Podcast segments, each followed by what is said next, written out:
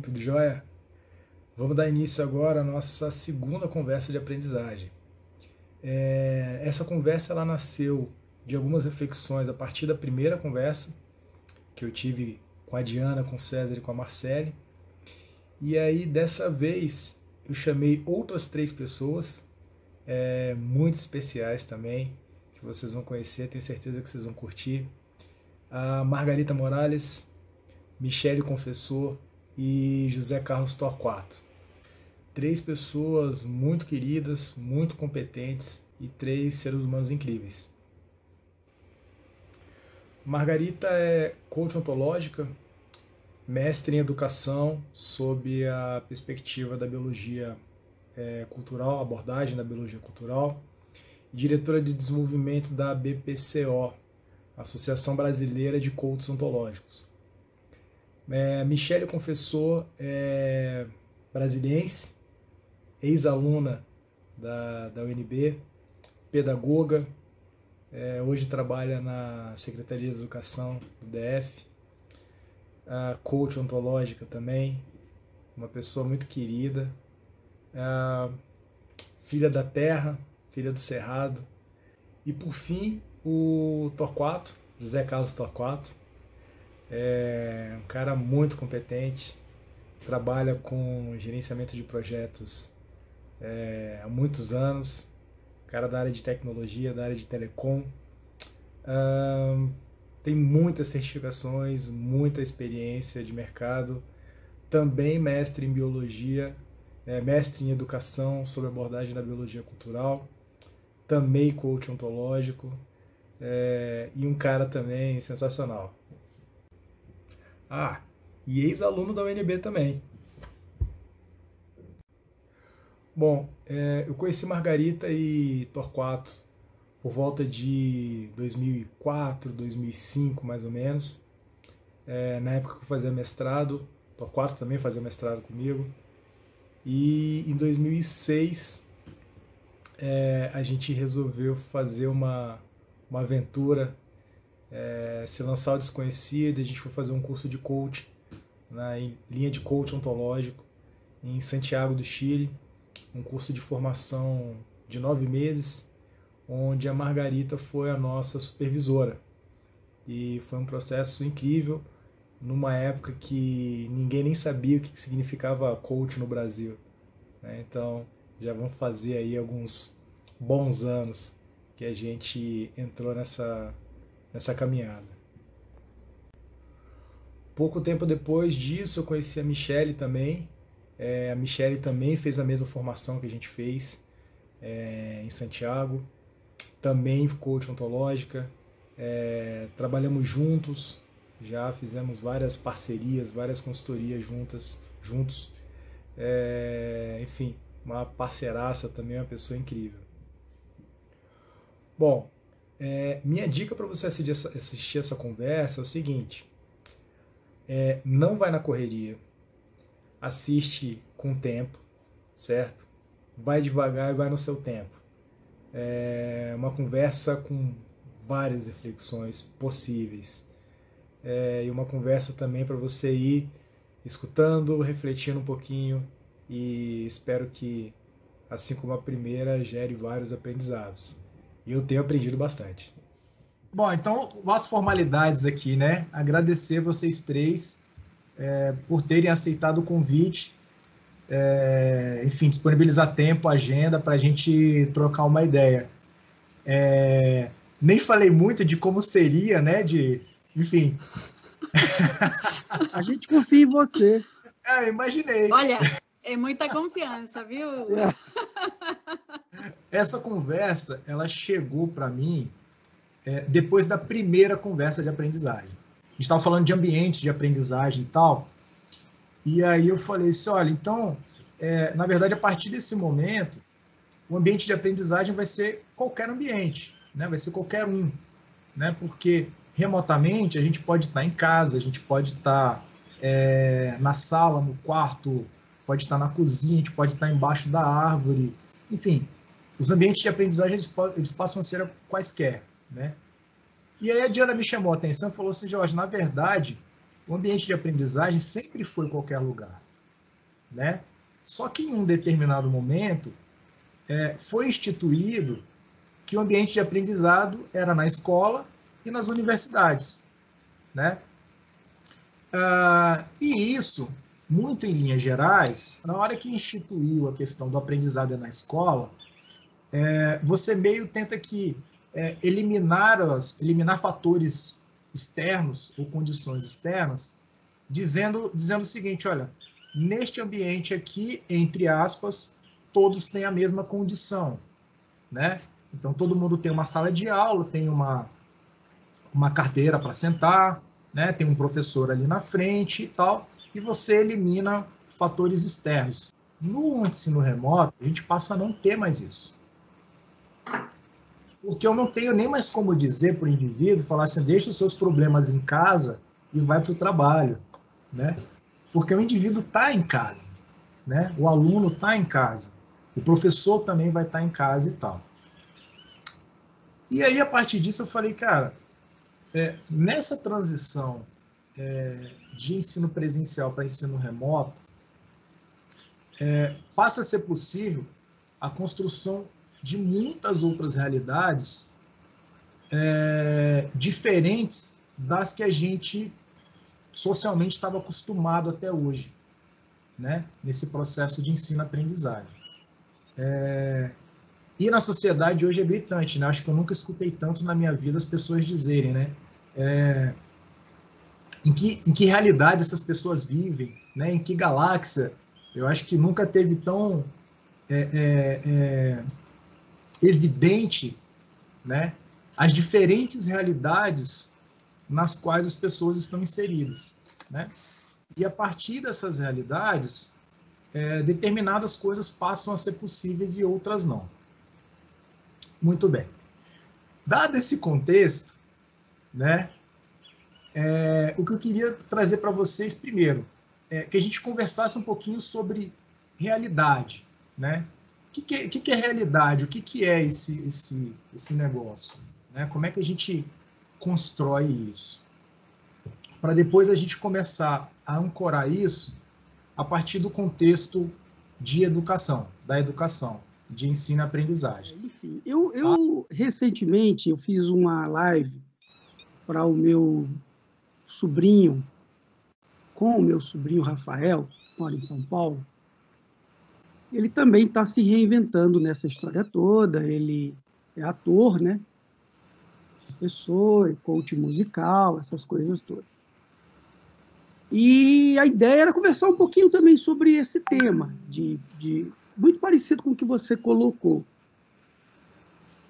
E eu é, tenho uma figura na internet, é, na verdade, de um caso, né, de um é, é, de uma ponte em Honduras. Eu não sei se você conhece essa figura. Ela é bem famosinha, né, do Rio. É, Chuluteca. Você já ouviu falar nisso? Não. O Rio Chuluteca? E? Essa aqui? É essa aí. Pronto. Meu, essa ponte, cara, olha que bonita. Uma ponte bonita, né? Muito bem feita. Tem, passou bem por planejada para construir ela. Uma ponte sólida. Ela resistiu a um, um furacão em 1906 é, em Honduras. O problema é que quem não resistiu foi o rio. Aí o rio saiu debaixo da ponte. E aí, cara, o que, que a gente consegue entender isso? Que a gente usa, a gente tenta construir coisas, né, criando nossos patamares de previsibilidade, e vem o mundo e muda isso gera um, um, um, conflito com todos aqueles padrões que a gente, de alguma forma, está acostumado a viver. Né? E aí, assim, para encerrar minha fala, eu gosto da, da definição de realidade do Maturana, né? que ele fala assim, que realidade não é uma experiência, é um argumento, não uma explicação. A realidade ela surge como uma proposição né, explicativa para dar conta da nossa coerência e operacionais no nosso dia a dia. Ah, que imagem maravilhosa, né? Assim, Muito uma, bom. Uma, uma, imagem que é um texto, né? Que dá a gente ler muitas coisas por trás dela. E é engraçado que quando você jogou a bola, né? George, assim, ah, o que, que é realidades, né? Eu olhei na tela e estou diante de, somos uma, né? Somos uma tela aí nesse, nesse vídeo de coaches ontológicos. Então todos nós de alguma forma a gente tem um olhar para a realidade a partir do que Maturano traz, né? Dentro da sua construção teórica da biologia cultural. E a gente não que não existe realidade fixa.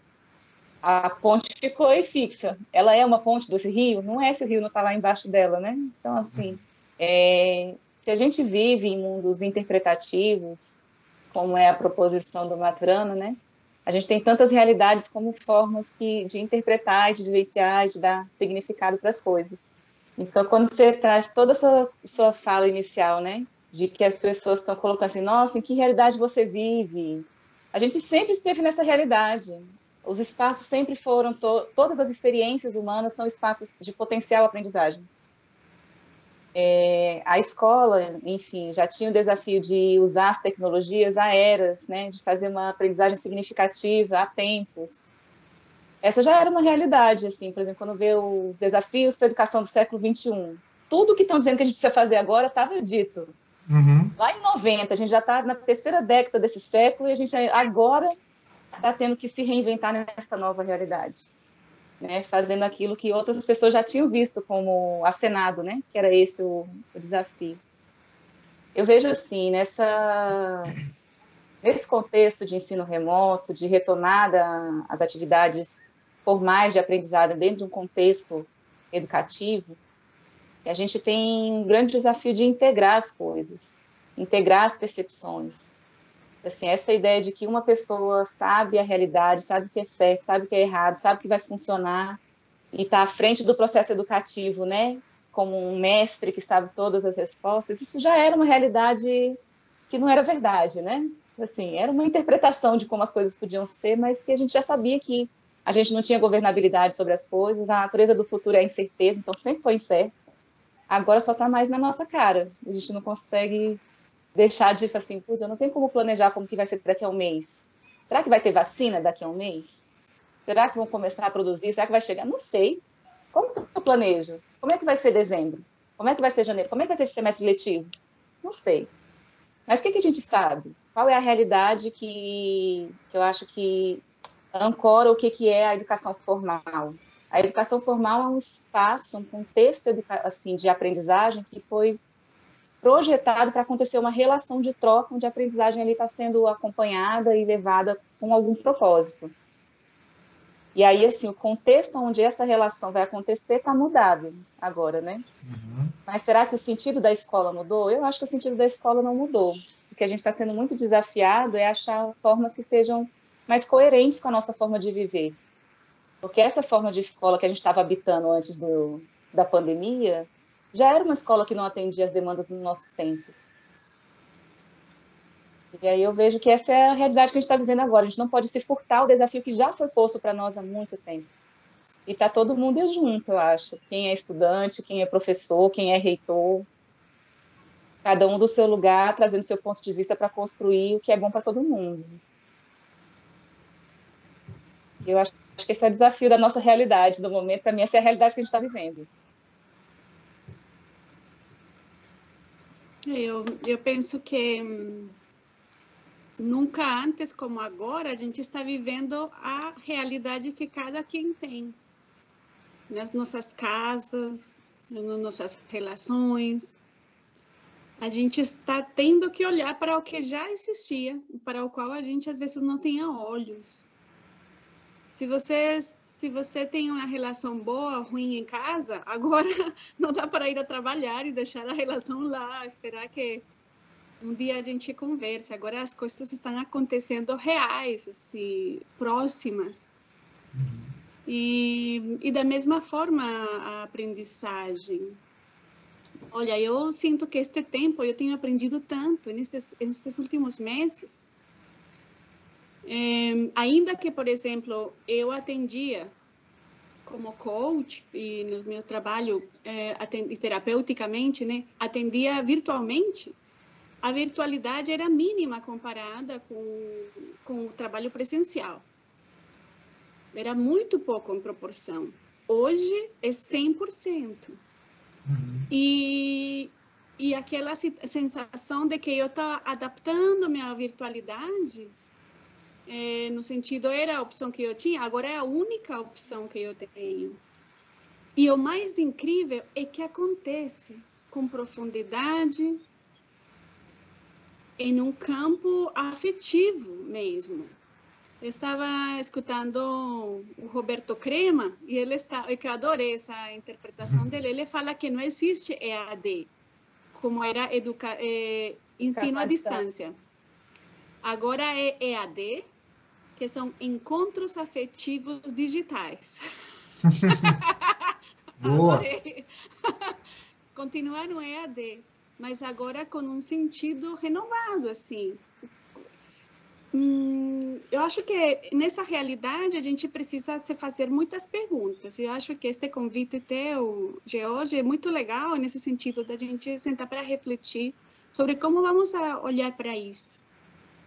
É, e tomando um pouquinho das distinções ontológicas, que parte disto a gente está aceitando, que parte disto a gente está ressentindo, que disto a gente está resignado, que disto é uma oportunidade ímpar, né? Então, como é que a gente está olhando para esta realidade? Porque é esse espaço emocional, a partir de onde a gente olha, que pode ter uma perspectiva diferente, tomando sua segunda palavra, né?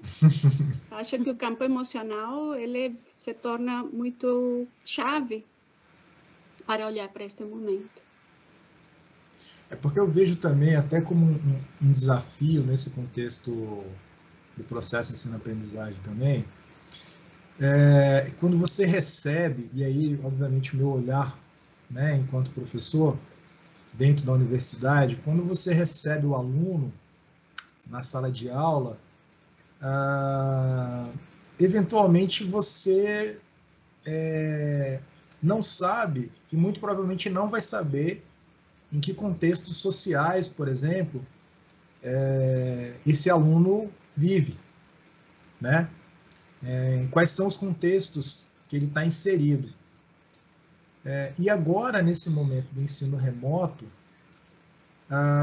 saber sobre esses contextos e se conectar sobre esses contextos é, faz parte do processo de ensino-aprendizagem. Né? Ah, porque pode, pode é, é, partir de um momento agora de que é, eu não dou mais as mesmas condições para todo mundo, né?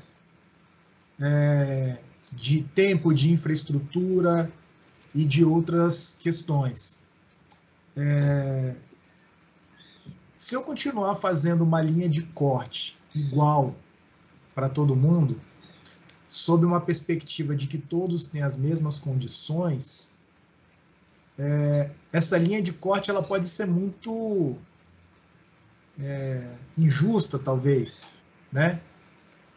É, no sentido de que é, alunos que têm uma infraestrutura melhor, né, um suporte familiar, um local dentro de casa, né, mais silencioso, mais tranquilo e tal, mas que, mas que propicie né, de uma forma mais, mais leve, digamos assim, o aprendizado dele, é, esse aluno ele parte de um contexto, certo? E para esse aluno, eu vejo que determinadas realidades são possíveis. Mas que, por outro lado, é, eu posso ter outros alunos em condições é, extremamente adversas, é, de que, obviamente, ele vai aprender, né? mas que as condições nas quais ele está inserido é, podem fazer com que outras realidades é, sejam possíveis diferentes das realidades do outro aluno, né? E aí, na verdade, a minha reflexão ela está no seguinte: a partir do momento em que você tira os alunos da escola e coloca em outros ambientes, é, a complexidade das realidades e das situações né, e condições é, nas quais cada um desses alunos está inserido passa a fazer parte do processo de ensino-aprendizagem. E se for isso mesmo, como lidar com isso?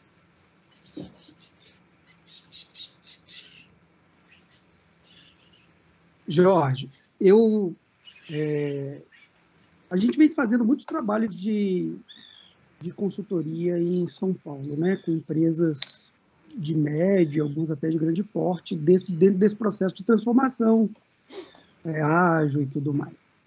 E um contexto fundamental para isso é, é, a questão da, da integralidade. Né? De alguma forma, é, você fala que houve uma mudança. De fato, é, as realidades de cada aluno elas elas eram distintas de qualquer maneira, porque esse cara veio de uma casa, um pegou um ônibus, outro não sei o que lá e tal. Não é o fato deles estarem coletivamente juntos dentro de uma sala de aula que eles tinham o mesmo nível de aproveitamento. Hum, absolutamente não. Claro que o ambiente remoto traz uma questão tecnológica que gera mais uma variável dentro desse contexto de complexidade.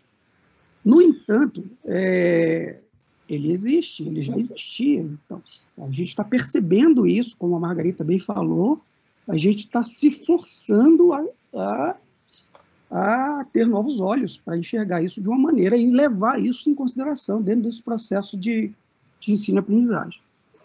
Eu acho, assim, eu tenho uma certa, entre aspas, né, convicção, sempre entre aspas, é, dentro de um contexto bastante subjetivo, mas que é, a, a, existe uma maior corresponsabilidade nesse processo de todos os participantes. Eu acho que convidar o aluno, quer dizer, é quase que o, o professor se afastar um pouco e ser um grande facilitador desse processo, mas trazer para o aluno a responsabilidade para ele co-criar esse ambiente de ensino e aprendizagem, com as suas experiências, com o que ele está vendo em casa, e, e, fazendo correlações entre o que está sendo discutido em sala de aula com o que está acontecendo com a vida dele. Eu acho que esse, essa ressignificação, que também deveria estar presente no momento é, é, é pré-pandemia, e certamente estava em, em outras instâncias, né? A, a, a Margarita tem uma experiência boa aí com as escolas Waldorf, que, que, que que estimulam esse tipo de coisa. Eu, com meu netinho também, é, é, revivendo essas coisas né, de, de, de, de, um ensino um pouco mais, é, vamos dizer assim, participativo né, e corresponsável, eu acho que isso é uma premissa fundamental, né, uma ressignificação, é um convite para que as pessoas possam co-criar dentro desse ambiente, estarem presentes, trazendo todas as suas dores, as suas emoções, os seus contextos, e, e, por exemplo, uma prática simples de check-in check-out na, na, na, no início da aula, como é que você está aí e tal, coisa que não é feito numa, numa, numa ou, ou, não era feito é, convencionalmente no, no, no ensino é, presencial, hoje é fundamental você falar quem está quem, quem tá aqui hoje é, é, dentro desse momento assistindo essa aula, é, quem, quem, quem, quem dos diversos eus está né, tá aqui nesse momento? É o cara que é a mãe, é o pai, é o filho, é o avô, é o tio, é você com raiva, é você com, com toda a sua carga emocional e, e trazendo essas experiências é, é, é para enriquecer a sua, a sua experiência de aula, né, de estar presente. Eu acho que é por aí. E sempre uma experiência coletiva. Né? Eu acho que meio que nitiniano isso, mas é a morte do professor para deixar o, o ambiente é, rico, né? É, é, de contexto com, com as experiências de cada aluno. É por aí. É a morte do professor, Michele. é, eu escutei, fiquei aqui pensando. Vou, vou provocar a Michele aqui. eu acho eu que gostaria de. Diga. Ah. Fala, fala. Vai lá, venha, venha. Não, Mari. que eu queria complementar o- a fala do Torquato, que eu acho que para mim ressoa muito, que tem a ver com que essa igualdade de hoje, quando você coloca assim, eu escuto como se fosse como um ideal, né? E, e te coloco no contexto de uma universidade pública, de um tema político também, e como um apelo a um espaço de igualdade, se perguntando, e agora que não temos igualdade? E eu vejo ali um valor muito precioso na tua pergunta, porque eu sinto que você está querendo resguardar um valor. Mas eu me questiono se essa igualdade existia. É, assim, onde igualdade? Como igualdade? É, talvez eu escute mais do que igualdade uma um, oferecer um espaço comum, né? A universidade oferecia um espaço comum, mas não era uma situação de igualdade, porque né? Você não sabe de onde a pessoa veio, não sabe se comeu na refeição, não sabe se ele passou horas trabalhando, se virou à noite, se vem de cuidar de um filho, se vem de, de, de um trabalho exausto, eh, se está adoecido. Você não tem, a gente não tem essa noção. E aí está, agora a gente tem. Uau, né? Agora a gente não tem como fugir dessa, dessa percepção. Então, eu acho que mudou eu diria que mudou pouca coisa e mudou tudo. E, e eu acho que tua pergunta é muito instigante porque você está buscando, assim, eu escuto em você um, um, uma, um apelo a um valor. Que valor é esse? Eu te faria a pergunta. Qual é o valor que você tem, que está atrás de você, que nos traz essas perguntas? Que é o que você está querendo cuidar? O que, é que você está querendo preservar, conservar nisso? Ou que, né? Então, eu também te devolvo essa pergunta. Tá bom. Eu vou deixar a Michelle falar um pouquinho para eu refletir nela. Eu ia perguntar, você quer responder? Eu Vou vou dizer assim, aqui. gente, vou falar um pouquinho. Eu escuto a sua pergunta e várias partes de mim querem falar sobre essa pergunta. E para mim é muito difícil é, escutar e não pensar o meu lugar de fala. Eu sou uma mulher negra, é, que estudei em escolas públicas, é, tanto na minha educação básica como no meu ensino superior, que atuo hoje como uma educadora numa escola pública, né? Eu, sou servidora da Secretaria de Educação do DF, atualmente trabalhando no nível central, então pensando muito desse ensino remoto e todos os desafios que ele impõe para os estudantes no lugar de Secretaria de Estado de Educação. Como que a gente promove um ensino que não aumente o abismo social que já existe. É, e aí, quando eu falo que várias partes de mim querem, querem se comunicar, é nesse lugar, assim.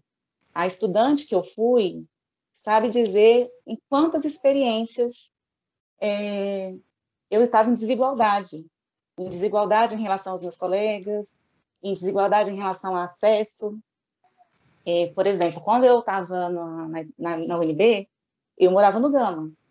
E assim, a forma como eu chegava lá, que horas eu tinha que acordar para conseguir chegar, quando eu tinha uma matéria que era primeiro horário da manhã e tinha no mesmo dia o último horário da noite, significava que eu ia passar o dia inteiro fora. E esse projeto, essa grade curricular, não foi pensada para eu estar lá. Ela foi pensada para quem? Para o estudante da Asa Norte, que ia ter a primeira aula, ia para sua casa ali, ali por perto e ia voltar. Então, as condições nunca foram iguais. E essa parte minha de estudante quer falar aqui isso nessa, nessa sua pergunta. É, como educadora, e assim, pensando minha atuação em escola, eu fico pensando assim, é, eu sou orientadora educacional, e muito do papel do orientador educacional na rede tem a ver justamente com atentar para a diversidade e como que as diversidades afetam a forma como o estudante consegue interagir com o conteúdo educativo que está sendo ofertado para ele na escola. Seja porque ele está tá sendo testemunha de violência doméstica em casa, seja porque ele de alguma forma está no meio do tráfico, ou porque não tem nada disso, mas encontrou um coleguinha que vive tudo isso na sua sala de aula e está tendo contato com referências que ele não tinha da sua casa, e está pseudamente tudo normal, né? Pai, mãe, filhinhos e tudo funcionando.